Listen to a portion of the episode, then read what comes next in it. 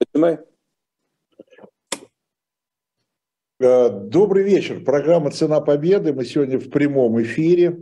Э, мы, э, это следующие товарищи, ведущие Владимир Рыжков и я, Виталий Демарский. У нас сегодня в гостях не первый раз историк Константин Залеский. А если в гостях историк Константин Залеский, значит, мы будем говорить о Третьем Рейхе.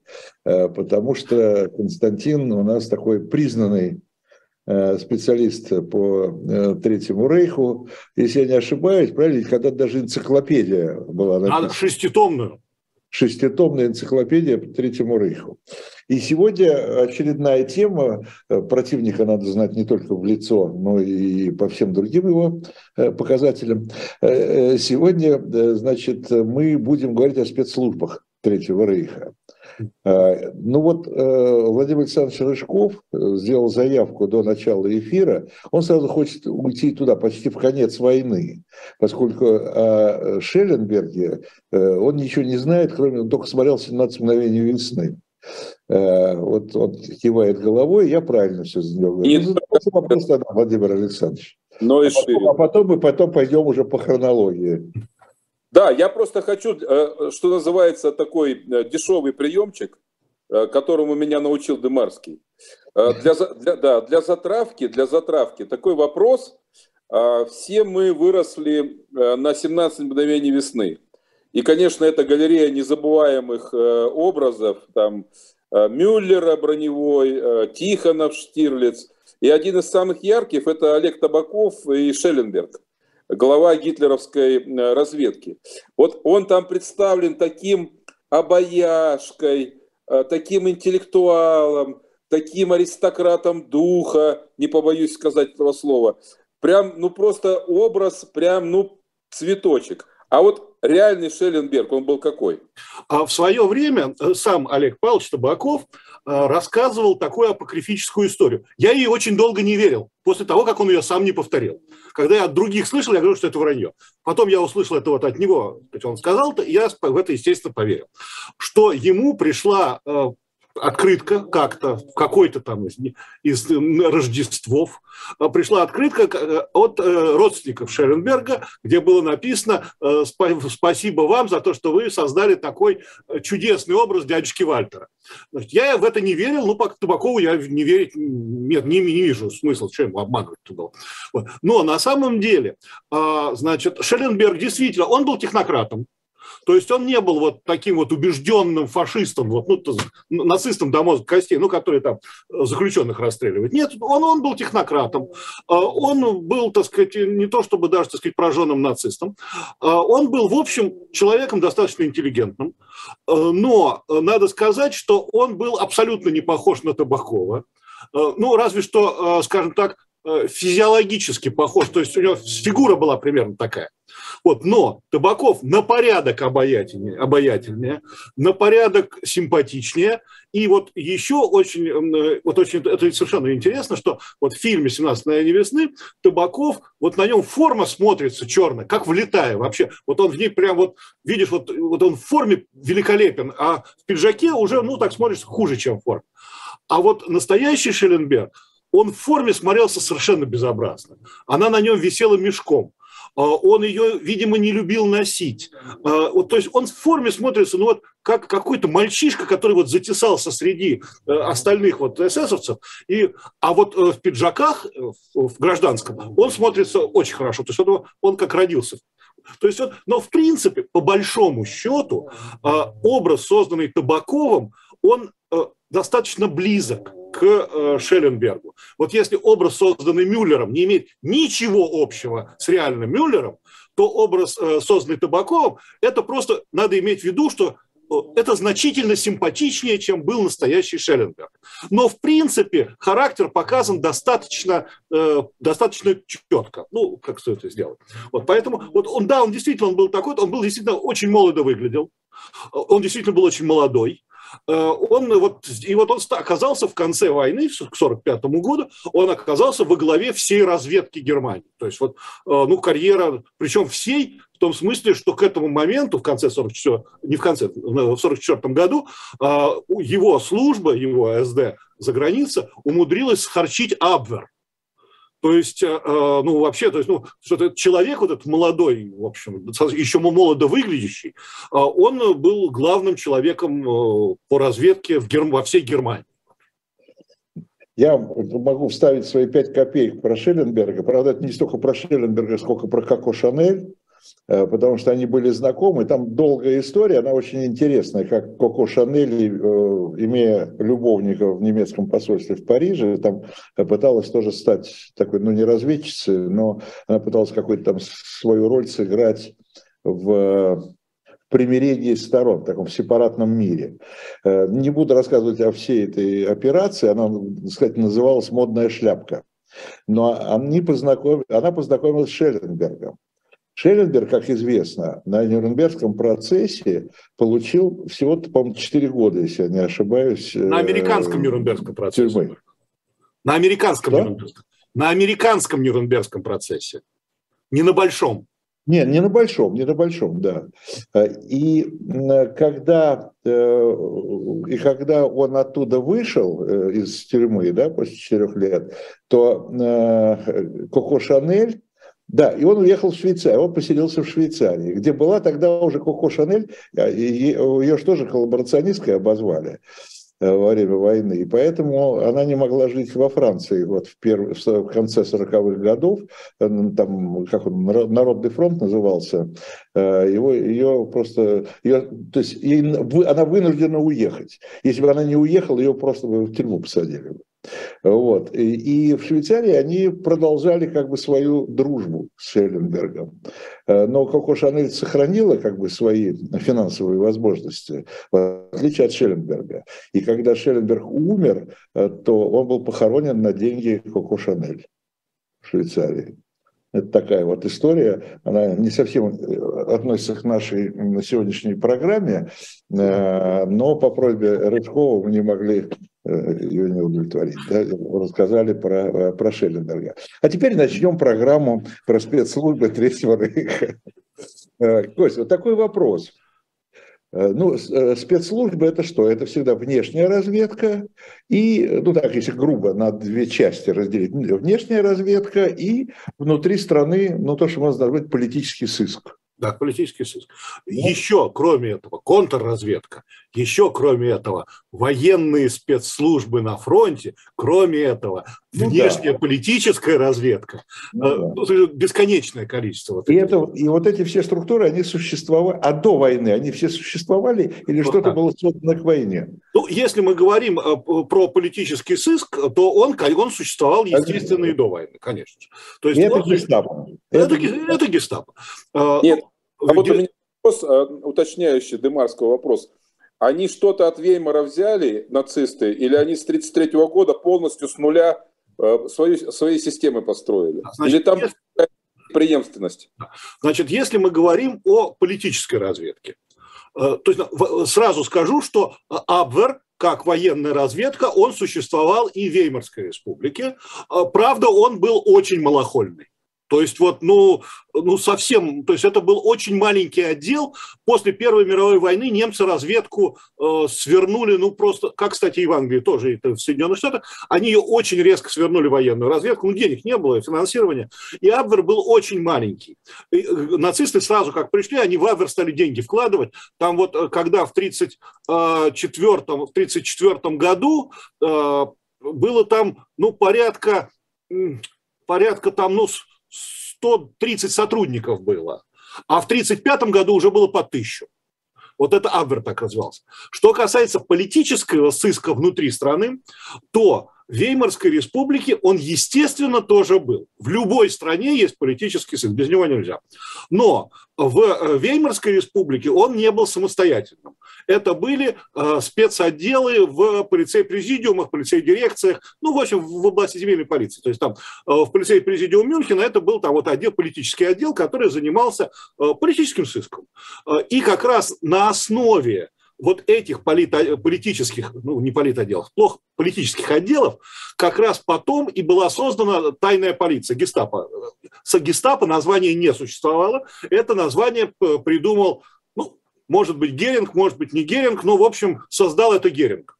сначала при прусском, причем он сразу вывел, вот в чем было ноу-хау нацистов, с Геринг первым это сделал, когда он стал министром внутренних дел Пруссии, он сразу из состава Министерства внутренних дел вывел тайную полицию. То есть это сразу стала самостоятельная сила. И в этом отношении, когда я уже подмял под себя достаточно быстро, к 30 Э, фух, к 1936 году уже окончательно, э, ну даже быстрее, э, подмял ее под себя Гиммлер, вот он создал вот уже гестапо на трансземельное. То есть если раньше все эти полиции были в составе там Баварского министерства, Прусского, там, Саксонского, Вюртембергского, ну, то есть по, по землям, то Гиммлер создал вот, мощную службу трансземельную. То есть она контролировалась прямого подчинения, на местах она ни, ни с кем не контролировалась, она только подчинялась э, главному управлению. Э, сначала существовало главное управление гестапо, а, в смысле не гестапо, прошу прощения, там всегда была полиция безопасности. То есть э, туда входи, они, это было объединено, э, полиция безопасности была еще полиция порядка. Ну, полиция порядка – это ну, улица охраняет. А полиция безопасности – это тот, кто с иском заведует. И вот у них в Германии полиция безопасности – это была гестапо и, и криминальная полиция, ну, уголовная. То есть это вот там было два подразделения, они занимались сыском. Вот, и они всегда были единые. И вот существовало главное управление э, гестапо, э, полиции безопасности, и существовало главное управление СД, это уже по линии СС. И вот в 1939 году их объединили в главное управление имперской безопасности. Вот это стал вот такой вот, ну, ну то, то где работал Штирлиц, скажем так. Вот, вот э, это вот такой был да, мощная организация, которая, кстати, была создана, но э, не была создана. То есть они об этом никому не сообщили. То есть вот главное управление имперской безопасности, э, немцы, в общем, были не в курсе, что оно существует. А ее глава, Гейдрих, он был э, шеф СД и полиции безопасности. То есть у него было такое вот название. То есть, может быть, он возглавляет просто, как, как и до этого, Главное управление СД, Главное управление безопасности. То есть никто, не особо это народ информировали об этом.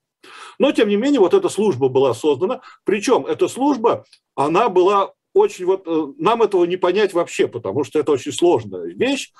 Э, они создали, немцы, нацисты, создали вот это главное управление имперской безопасности, в рамках которого были объединены государственные службы, ну, криминальная полиция, гестапо, это государственные учреждения, где люди стоят на государственной службе.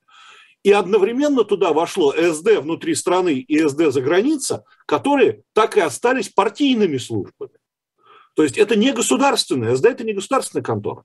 То есть вот. у партии были свои э, спецслужбы. Да, СД. Э, ну как, внутри она была создана, а потом они их включили в состав Главного управления имперской безопасности, зарплату они стали получать от государства, но они государственными не стали. То есть вот ну, такая вот... Э, но это слияние государства и партийного аппарата. Да, но, но, но это как раз хотел сделать Гейдрих. Гейдрих хотел вообще уйти от партийного аппарата, и чтобы СД передали государству. Но партия ему сказала нет партию, э, э, ГЕС от имени партии поставил визу, что категорически партия никогда никому не отдаст свое СД. И, все, и запретил. То есть, ну вот, э, в результате вот, и потом же получался еще и, это, ну, это не парадокс, а получалась такая ситуация. Вот э, э, в результате СД не имела права, например, арестовывать людей. Она же, они партийные, партийная служба, она государственная, она не может никого арестовать она должна обратиться в гестапо, чтобы те арестовали. Вот, то есть вот так вот. Э, это, это, это порождало совершенно жуткие э, меж, межслужебные трения между всеми отделами Главного управления имперской безопасности. Получается, она как, как частная детективная контора такая. Партийная. Как, э, партийная, вот как у партии есть как-то организация, да, вот она типа там собирает информацию, если что, надо обратиться уже в секретную службу, ей слить информацию, а те уже арестуют. Константин, а вот ну, мы знаем, что десятки были тоталитарных режимов в Европе в разное время. И э, наличие э, политической полиции, тайной полиции – это один из атрибутов тоталитарной системы. В любом тоталитарном режиме есть тайная полиция, которая борется с врагами режима, занимается репрессиями. А вот если говорить в целом, то специфика немецких спецслужб, вот этих тайной полиции, была какая-то? Или они очень похожи на на муссолиневские, на франковские, на сталинские? Или там была какая-то своя фишка у немцев? Нет, э, свое, конечно, было. Э, учитывая, что э, вообще, на мой взгляд, вообще все тайные полиции, они все очень имеют очень много именно национальных особенностей. Угу. Нацистская имела свою особенность. Вот самая главная ее особенность – это вот это дуализм. То есть одновременно она партийная, одновременно она э, государственная. При этом у нее задач, э, у спецслужб, а как вы, как вот сложилось так, оказалось достаточно много задач. Ведь в принципе спецслужба – это одно гестапо, ну если так разобраться. А тут получилось, что в чем задача СД? Задача СД – это сбор информации и предоставление его э, руководству. То есть вот э, настроение о информацию о настроениях, как люди на что реагируют. И, в принципе, вот теоретики СД, такие тоже были, теоретики СД, они развивали мысль, что такое СД. СД – это в нормальном тоталитарном государстве, потому что нормальное государство, это с их точки зрения тоталитарное, э, в тоталитарном государстве нет парламента. Вот, ну, то есть нет, он есть, но это его личное дело. То есть он не играет никакой роли. Соответственно, народ не может э, выразить свою волю. И руководство страны через парламентскую систему эту волю не может узнать. Соответственно, но руководство страны же должно знать волю народа. Ну а как же? Ну, надо же все-таки работать. И вот для этого существует СД, которая узнает, как, что, чем дышит народ, и эту информацию выдает наверх и тем самым информируя руководство страны о чаяниях народных. Или там, как на речи Геббельса на, отреагировал, что плохо отреагировали на речь Геббельса, то есть вот не то он сказал, значит, надо что-то другое сказать. Вот. Это они так думали, правда, теоретики. А, они вот тот же самый Алендорф, который э, был теоретиком СД, все из лучших соображений. Он потом командовал Энзанс группой на нашей территории, за что его после войны повесили на самом деле. То есть такой был человек, который там на совести которого там, по-моему, 300 или 400 тысяч э, убитых, прежде всего, евреев на территории нашей страны, он был, он был вот таким вот э, теоретиком СД, то есть вот он разрабатывал эти системы. Это с одной стороны. С другой стороны, а, в, э, у, очень важной большой спецификой а, немецких спецслужб, вот того же самого гестапо и Главного управления имперской безопасности, а, это то, что они оказались в системе вот этого самого чрезвычайного дуализма Третьего Рейха и перекрещивающихся полномочий. То есть, вот казалось бы, да, существует спецслужба, Главное управление имперской безопасности, которая вот глаза и уши фюрера, которая вот э, любого оппозиционера должно к ногтю взять. При этом, значит, во-первых, первыми возмутилась партия когда узнала, что СД собирает информацию о том, что в партии делают. А в партии там, в общем, э, значит, ну там начали просто сразу собирать информацию по поводу того, что какой гуляйтер спер. А перли все. Причем, причем перли, скажем так, ну, не по-детски. То есть там, а удобно, программа ареизации еврейских предприятий идет. То есть э, где, где что украсть, это проблем вообще никаких нету. То есть а, ареизировать завод за там тысячу марок, это никаких проблем. И они начали эту информацию собирать. Значит, возмутились все партийцы очень быстро. И на официальном уровне э, из партийной канцелярии, то есть за подписью Бормана, Ги, Ги, Гиммлер получил распоряжение, что СД не имеет права э, э, собирать информацию в партии гауляйтеры, вы, вы, каждый написал эту бумагу, запрещаю категорически своим функционерам сотрудничать с Главным управлением имперской безопасности. Роберт Лей запретил сотрудникам рабочего, германского рабочего фронта э, контакты с РСХ и гестапо, то есть по полной. Гестапо вербовало секретных сотрудников вот в этом фронте, чтобы там никто об этом не знал потому что это было как бы... Кроме того, РСХА категорически было запрещено вести какую бы то ни было работу в армии. Почему? Э, вот, э, когда покушение на Гитлера, его же организовали э, военные. А, а организация сопротивления, там были и гражданские. Так вот, к моменту покушения на Гитлера гражданских гестапо выловило. Оно их арестовало просто всех. Э, там поймало кого, ну, всех их взяли. А до военных у них руки не, не могут дойти, они там не работают. То есть спецслужба, с одной стороны, вроде бы важная спецслужба, с другой стороны, это спецслужба, которая э, работает, не может работать в армии, и в партии, и в, и в профсоюзах, понимаете? То есть, вот, фантасмагория такая. Кроме того, а у спецслужбы нацистской, прежде всего у гестапо, ну и у других тоже, но у гестапо как наиболее, самый большой, самый, самый э, ну, имеющий больше власти службе, у них было еще задачи не только отлова, э, выявления и ареста, и, у них, сказать, этого, инакомыслящих, ну, противников режима и так далее.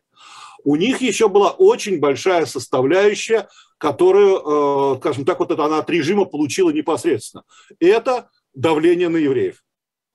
То есть э, это государственная служба, тайная полиция, которая по своей линии занималась созданием для евреев, ну, я не знаю, как это сказать, но ну как это, ну, чтобы, ну, чтобы совсем жить не хотелось. То есть постоянного демпинга, постоянного давления, постоянных проверок, постоянных э, претензий, постоянных арестов, постоянных обысков. То есть вот это все, этим занималась тайная полиция, Хотя, в принципе, ну вот у тайной полиции не должно быть таки, такой задачи, потому что тайная полиция друг, другим должна заниматься, она должна врагов режима там искать. Пусть там режим тоталитарный, у него врагов-то много.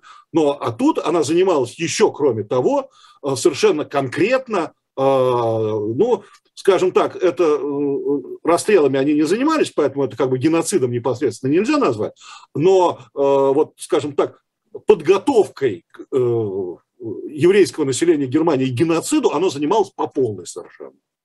Вот. То есть, а вот э, такое тогда по поводу да, вот этих взаимоотношений, э, э, я просто уже, раз уж мы говорим о тоталитарных режимах, я уже после войны, как я, не знаю, как мне все рассказывали, там 70-е годы, примерно такая же ситуация была в КПСС. То есть э, КГБ не имела доступа к КПСС, ну, ЦК, там, к аппарату, к Старой площади, да, в том числе, как объяснялось, это для того, чтобы э, сохранить все-таки политический контроль, да, потому что если у них туда это, это, это другая специфика, потому что да. э, в, э, в, до войны, например, когда вот там, 37-38, там неоднократно заявлялось с партийных трибун, что а, э, НКВД на тот момент, это оружие в руках партии. И, соответственно, партия будет осуществлять непосредственный контроль над... Э, политический контроль надо, да, да, да. чтобы, чтобы, а в нацистской чтобы Германии... Чтобы роль, чтобы роль НКВД, а потом там да. в А в нацистской Германии... Да, а в нацистской Германии нацистская партия контроля не имела над спецслужбами. Спецслужбы контролировал Гиммлер. Гиммлер формально возглавляет одну из партийных служб СС. Это, парти, это партийная организация. И в этом качестве Гиммлер подчиняется непосредственно Гитлеру, как руководителю государства. А, и все. А больше никому не подчиняется.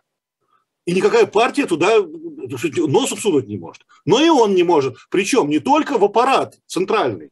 Он не может э, ни, ни, ни, ни в какие партийных собраниях даже контролировать ничего. То есть вот это вот э, ну, скажем так, параллели между э, советскими спецслужбами и немецкими, в принципе, проводить практически невозможно, потому что это были э, службы, которые действовали вот по совершенно разным принципам, по совершенно разным... Они даже включали в себя совершенно разные вещи. Костя, а вот такой вопрос. Ну, давайте перейдем. Да. Сделать, сделать на минутку рекламу. А, ну давай. Да, середина часа, а потом мы продолжим. Угу. Живой гвоздь остается в Москве и ежедневно освещает для вас новостную повестку. Мы собираем для вас самые яркие мнения политологов, экономистов и деятелей искусства, чтобы вы всегда могли увидеть ситуацию в мире с разных сторон. Поддержите нас в это непростое время, чтобы мы могли развиваться и дальше. Как это сделать? Переходите по ссылке под трансляцией или воспользуйтесь QR-кодом, чтобы оставить свой донат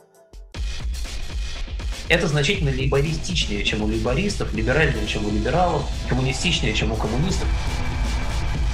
То есть я не знаю, сколько людей выехало, но я знаю, сколько они вывезли. Вообще это очень неприятно смотреть. Через 200 лет все будет то же самое, а через год может все поменяться. Это цифра, на которую не сбалансировать бюджет не удавалось, в общем, пока еще никому. В этой кстати, нет ничего страшного, кроме того, что это все вранье. Я понимаю, что красивая молодая девушка стесняется читать, что прямо написано в вопросе. Я даже тоже стесняюсь читать, что там написано, но я перескажу подробнее. Каждую неделю мы будем выходить в эфир 20 часов по Москве, 18 часов по Лондону. А, мы вернулись в эфир, я немножко продолжу э, рекламу. Меня вот просили сообщить, что в шоп «Дилетант Медиа», это сайт такой, где идет активное, э, активное распространение и продажа исторической литературы, э, вышла книжка под названием, продается книжка под названием «В тени истории». 33 способа остаться в веках, не привлекая лишнего внимания. Представляете себе? Э, и это все с э, печатью дилетанта. В общем, заходите, э, новая книга, как я понимаю, появилась. Сам я ее еще не читал, но довольно завлекательно. Надо будет прочитать, как остаться в веках, не привлекая лишнего внимания к себе. Ну что, вернемся к спецслужбам да. Третьего Рейха. Да? У меня такой вопрос. Мы говорим сегодня, вот сравниваем тоталитарные разные спецслужбы. А была ли у них своя империя экономическая, типа ГУЛАГа? Не знаю, там лагеря, стройки, рудники э, и так далее.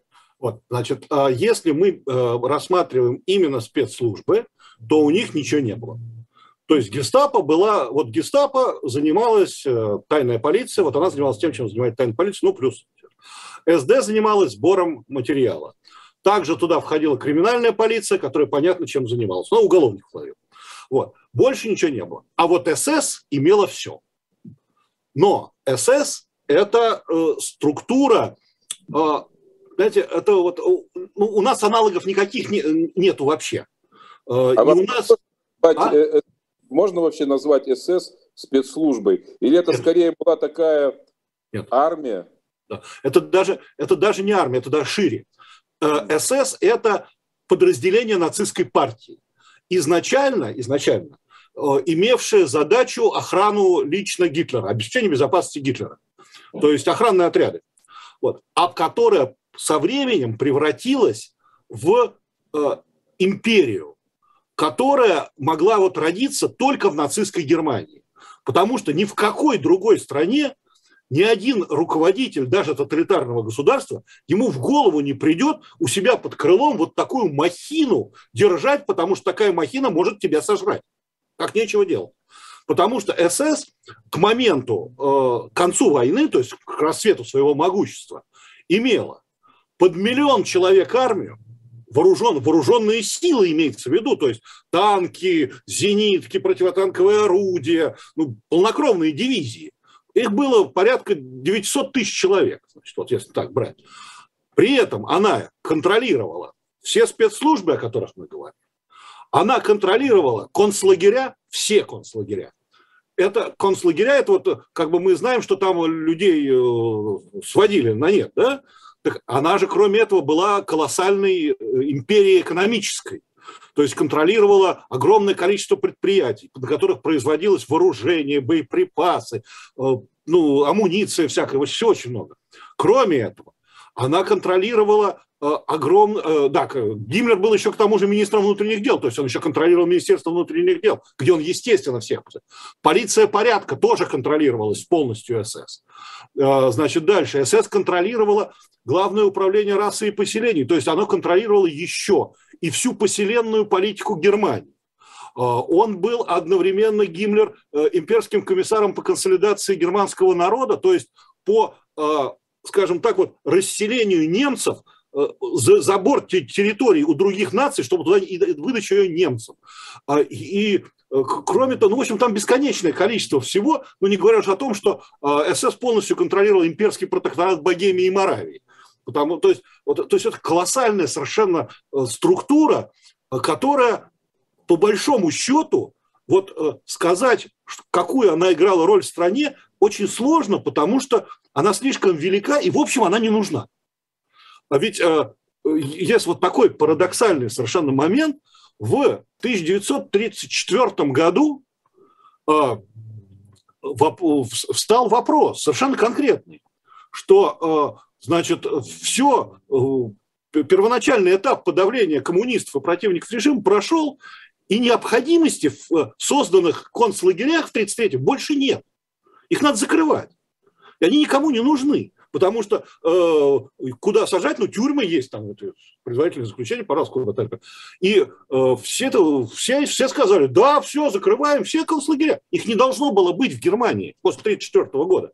И Гиммлер с огромным трудом э, ему удалось убедить э, Гитлера, и тот сказал, ну, типа, отстаньте, пусть у него будет там четыре лагеря, ничего с ними не случится. И вот из этого выросла вот та самая колоссальная империя рабов, о которой вот теперь ну, все знают, что это, там, ну, это одно из главных преступлений режима, хотя у него там было преступлений бесконечное количество.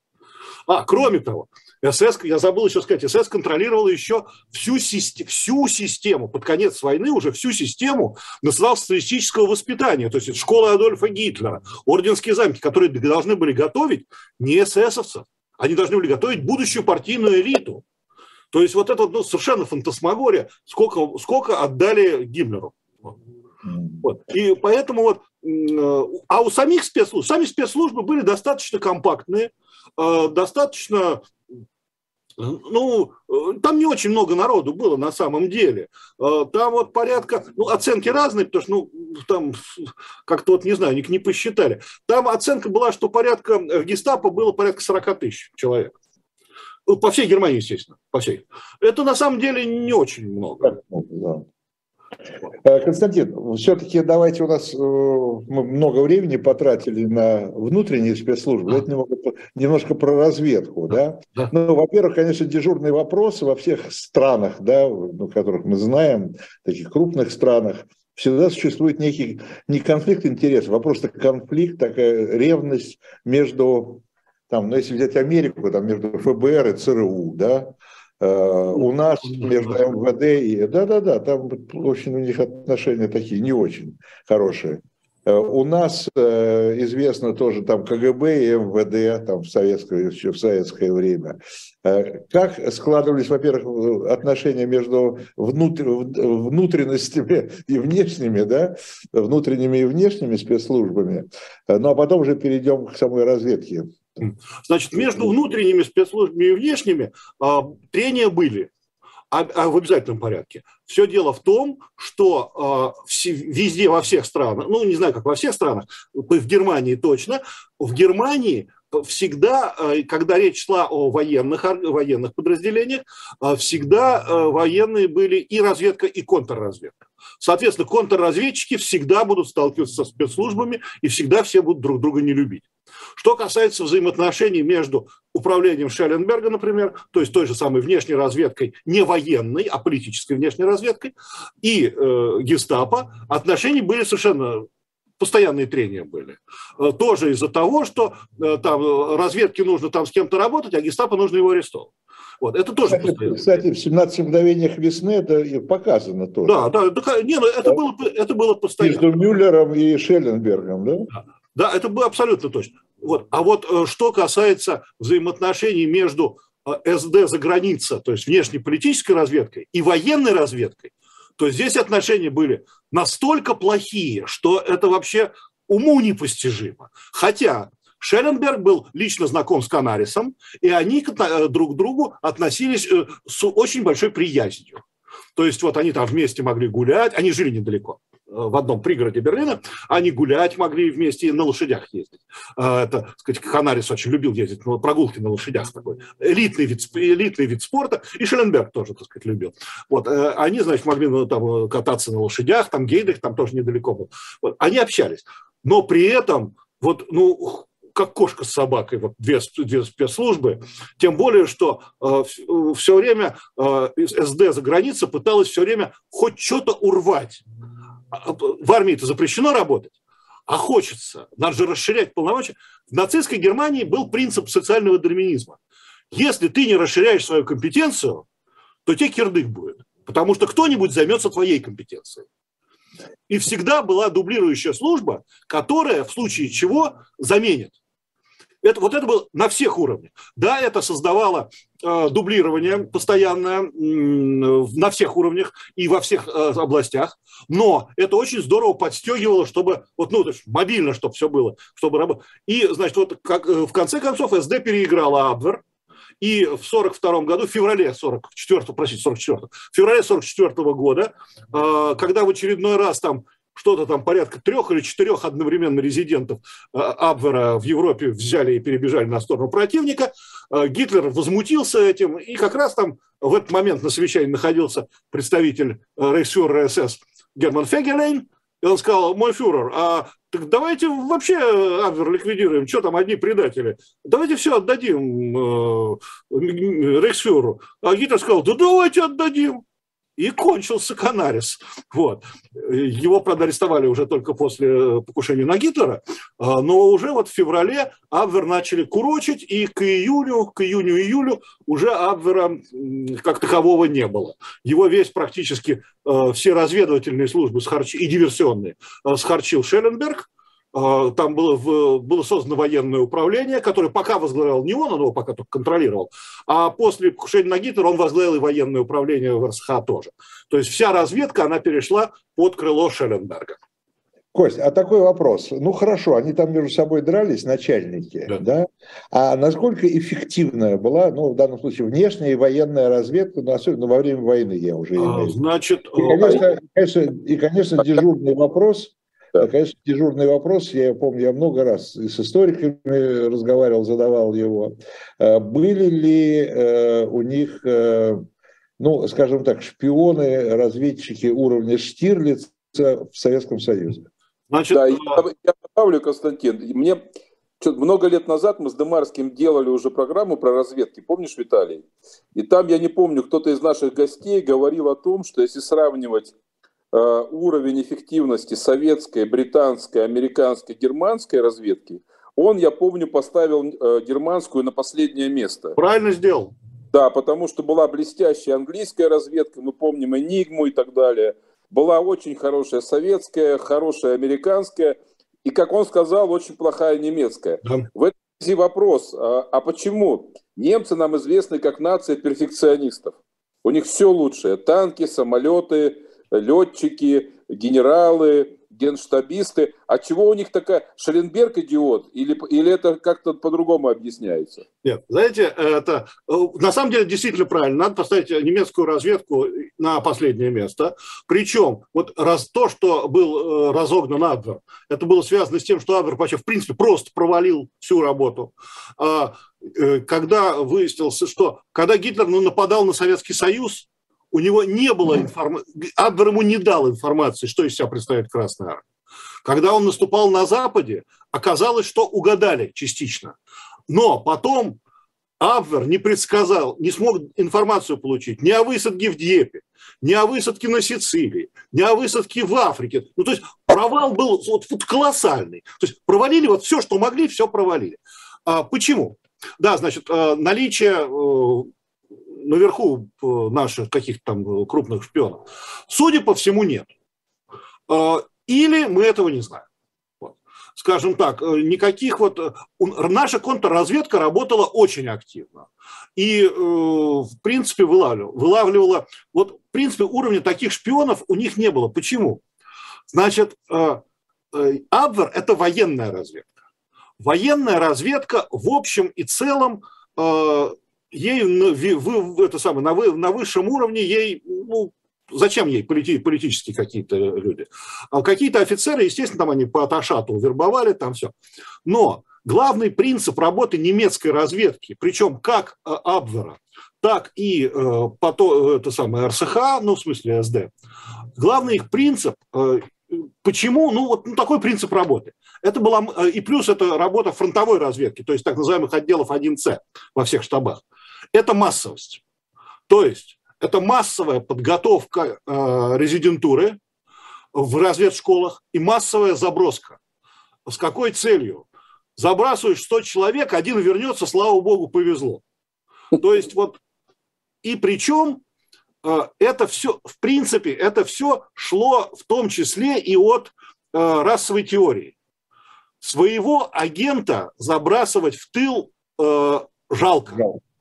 Его там убить могут, их убьют, скорее всего. А вот этих вот пленных красноармейцев и перебежчиков, их не жалко. Их чем больше, тем сразу туда, сразу туда, сразу туда. Э, и э, это вот было по всем линиям. То есть вот человек, какой-нибудь солдат переходит на сторону противника, его на, через два дня уже практически фронтовая разведка его может уже, немецкая, уже может его перевербовать и обратно записать. Какой у нас фильм был, где этот самый, ой, где э, вот, э, немецкая школа, где готовят э, из... Я не помню, я не помню. Был очень известный советский фильм. Ну, ну а, да, да, да, да, да, было, да, там, вспомню, да, там. Там чуть ли не Янковский играет, по-моему, если я не ошибаюсь, советского разведчика. А может, не Янковский, или Даль. Ну, или Даль. Ну, были, были. Ну, в, общем, это, в общем, школы были масса, очень массовые. Да. Это связано с тем, что практически в каждой школе хоть один раз э, доучился наш разведчик за фронтовой.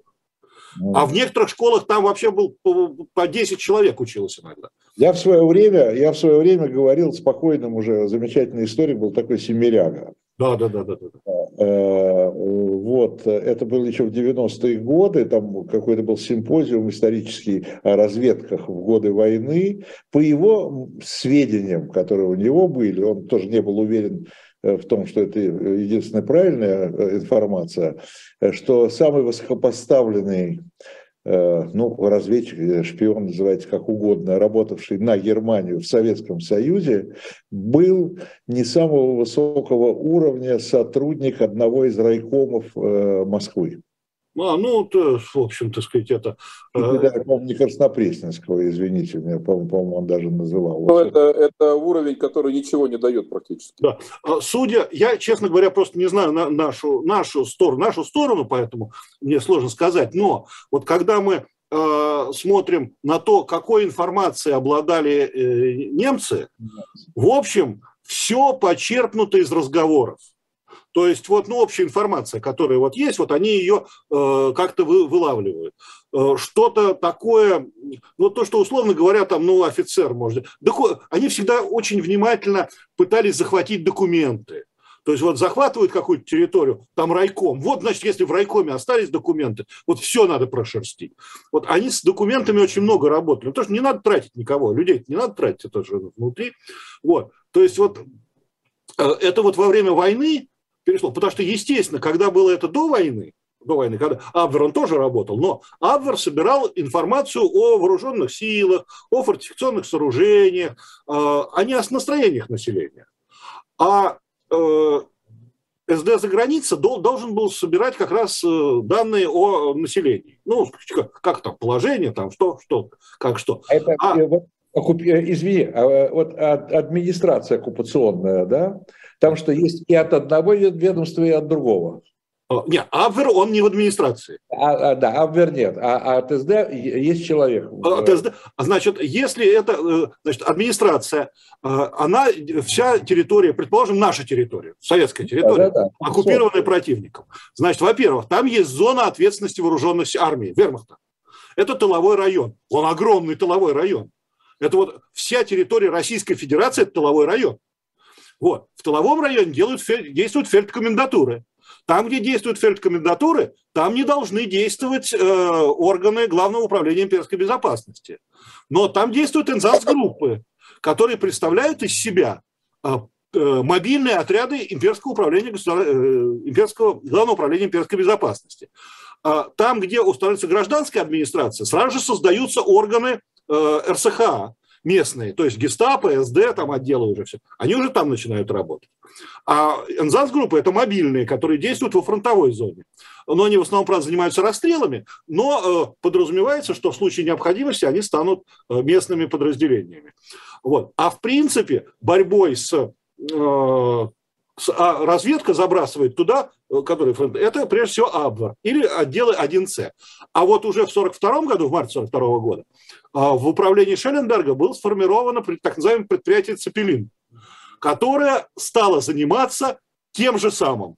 то есть формировать вот эти вот группы в разведшколах и забрасывать их в наши, на нашу территорию. Но они объяснили это тем, что они занимаются не сбором военных сведений, а прежде всего разложением противника. То есть политическими делами, в общем, занимаются, не и этим как бы не мешают э, работать Абверу и фронтовой разведке. Вот. Но вот в результате получилось, что довольно все это вот такое вот было как-то раздергано очень.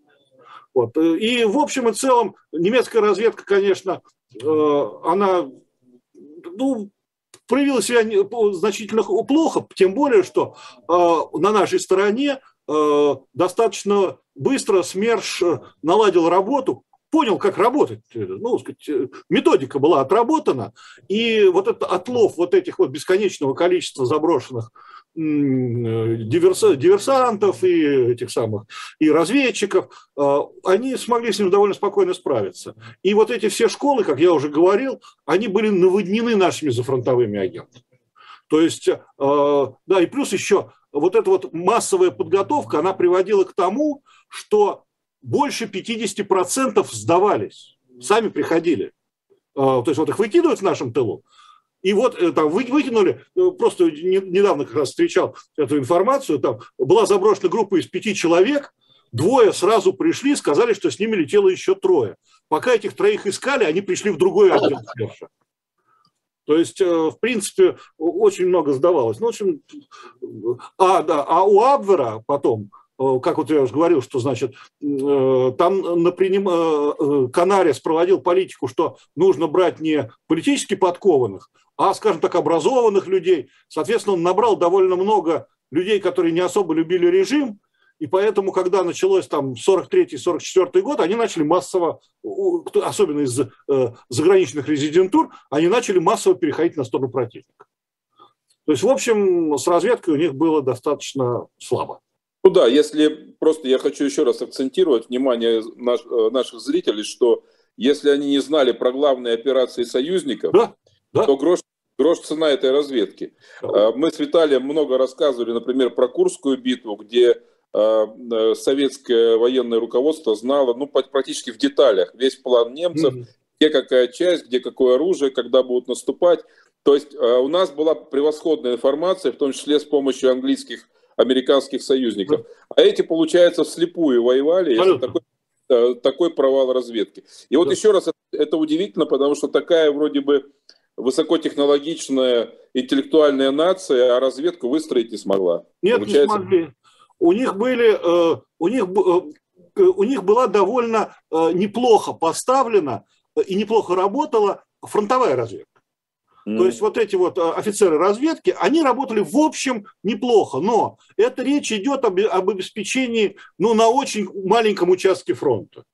То есть это вот, ну... Ну да, да, фронт... облететь на аэроплане позиции. Да, потом... да, да, да, да, да. Значит, и э, как раз вот э, у них была очень, очень хорошо поставлена служба, служба опроса пленных. А, то есть вот этим они занимались очень активно, но это как раз отдел 1С. То есть вот перешел там наш перебежчик перешел на ту сторону, вот его сразу в, один, в отдел 1С и сразу его опрашивают. А потом уже, если ценная информация, его передают дальше в АБР и там, ну, по, по инстанции. А вот один, отдел 1С, он опрашивает вот всех пленных, которые приходят, никого не пропускает, и получает массу вот этой вот мелкой информации, ее анализирует. Но где он ее анализирует? В рамках дивизионного штаба, да, ну вот, потом информация уходит наверх, вот пока там еще ее в штабе группе армии будут формулировать или в Абвере будут формулировать. Вот, а там вот начинается уже пробел. То есть фронтовая, да, хорошо работали. Э, опрос пленных, вот это вот в этом массе э, материала, который они получали от пленных, они могли это все систематизировать своей немецкой такой дотошностью. И это работало. И они и группы делали, и резидентуру свою делали. Э, вот на уровне дивизии, на уровне дивизии, даже не корпуса, дивизии. Вот. Э, и все это у них работало в принципе нормально. А вот как уровень армии фронта, вот здесь начинает, а когда уровень верховного командования, там вообще провал за провал. Вот. Поэтому вот, ну, так вот у них получилось. Не сложилось у них с разведкой. Э, ну, на самом деле, как говорил Николай, это глава немецкой разведки в Первую мировую войну, он сказал, что после Первой мировой войны в Германии уничтожили школу развед, на разведывать, разведки. То есть, что в Веймарской республике загнали Абвер в общем, в такие рамки, что он потерял, все свои кадры, кадры не готовили, и в результате, что э, к, э, к началу Второй мировой войны Вермахт, в общем, утратил школу разведки и пытался что-то вот там, ну, на коленке сделать. Ну, это вот так Николаевич считал. Вот, как специалист все-таки по разведке, он возглавлял э, немецкую разведку Первой мировой. А меня слышно? Да. Да, да. Алло. Да, да, да слышно. Алло, алло. Даже видно. И видно, и слышно. Слышно, слышно, да, видно. Алло. Да, пока Дымарский пытается восстановить Ой. связь, такой вопрос. А были ли какие-то у э, спецслужб внешних успешные операции в годы войны? Не, ну, э, успешные, э, значит, успешные операции... Что-то у меня интернет пропал. Нет, Виталий, мы тебя видим и слышим. А, потому что что-то Интернет барахлит.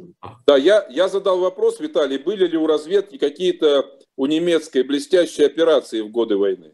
Ну, э, скажем так, они Скорцени, были... Скорцени, а Скорцени вот. Скорцени это разведка, это СС. Ну, э, да, не, ну у, у Абвера, у них ну, относительно блестящих э, не было, потому что Абвер не подразумевает э, работу с какими-то какие блестящие операции. А, сказать, там, ну, у них были ряд успехов, там, например, там, перехватили документы, что-то что обнаружили. Каких-то таких вот шумных э, акций, это все, да, вот как упомянул Виталий Леонидович, это к Скорцени. Он любил популяризатор себя, э, потому что на самом деле, возможно, и были у разведки какие-то такие э, большие достижения, просто они, как разведка, они их не особо афишируют потому что это все-таки секретное мероприятие. Это Скорцени вот все, все всем рассказал, чтобы все знали, какой он молодец. Возможно, наврал много, но как бы было. Вот. А, тем более, что Скорцени как раз в конце войны, он же возглавлял даже уже отдел диверсионный, а, вот, нового, новой спецслужбы, которая была создана на руинах Абвера. А, и, да, ну, в военном отделе как раз РСХ. Вот. Так что успехи, в принципе, успехи разведки, ведь они э, определяются прежде всего тем, э, получило ли руководство э, информацию, которую она должна, он, разведка должна собирать. Вот. Эм, что касается контрразведки, то она действовала, в принципе, они действовали достаточно, достаточно эффективно. Потому что это на своей территории, это довольно отработанные. Тем более, что вот тайная полевая полиция, это вот аналог гестапо в, в рядах вермахта. Э, действовал, который действовал вместе с вермахтом на этой территории, это сотрудники, туда брались сотрудники э, гестапо, когда призвались на службу, из, то есть профессиональные полицейские спецслужбы, спецслужб сотрудники. То есть это были достаточно высокопрофессиональные. Наши, нашей разведке было тяжело с их э, контрразведчиками тоже было, тяжело было работать наши. А, ну, сказать, а, очень активно они действовали, и сказать, антипартизанские операции там были поставлены на очень широкую ногу. То есть э, нашим было там не очень Красную, просто. Красную капеллу они а, много раскры, раскрытия были очень большие. Э, контрразведка у них действовала достаточно эффективно, и вот таких претензий, как к разведке, к ней, конечно, не было. Ну что, спасибо большое. Мы говорим Константину Залецкому. Всегда рад. Как всегда интересно. Будем, будем как нас говорят, будем чаще встречаться. Всегда да. рад. Найдем, найдем еще другие интересные темы, касающиеся Третьего Рейха. Я прощаюсь с нашей аудиторией. Это была программа «Цена победы». Не забудьте заглянуть э, на сайт шоп «Дилетант Медиа», поставить лайк, ну, в общем, выполнить свой долг перед нашей, э, перед нашей программой, перед нашим, э, перед нашим каналом. Всего доброго и до встречи через неделю. До свидания.